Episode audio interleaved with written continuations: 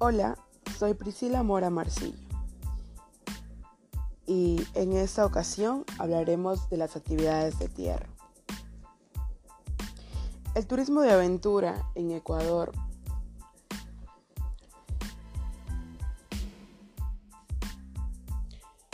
es un paraíso para los amantes de la naturaleza, extendiéndose desde el Pacífico hasta el Amazonas. Ecuador ofrece una diversidad de paisajes impresionantes. Diferencia el tamaño del país, la majestuosidad de sus vistas, las montañas inmensas y la altitud calurosa saben recibir a los turistas. Bien, una de las actividades de tierra que más me llamó la atención fue la escalada, ya que el nivel de experticia para realizarlo es alto, ya que se necesita esfuerzo físico en los brazos para la realización de esta actividad.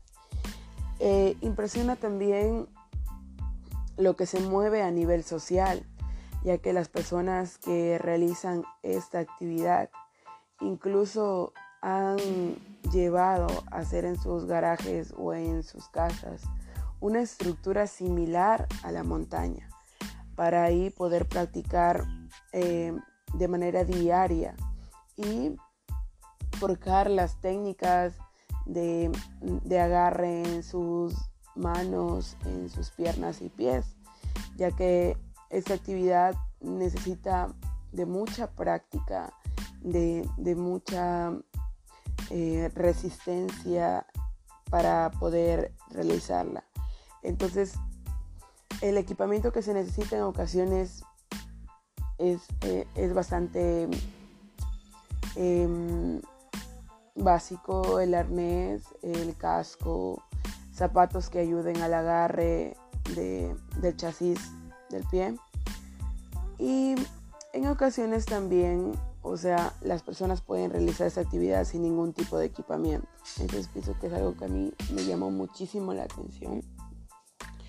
Y me identifico con el senderismo, ya que pienso que podría realizar una buena caminata a través em, de, la misma, poder conocer distintos lugares, em, que qué especies de flora y fauna hay en la misma, además ¿no? de hacer actividades complementarias como mm, bañarse.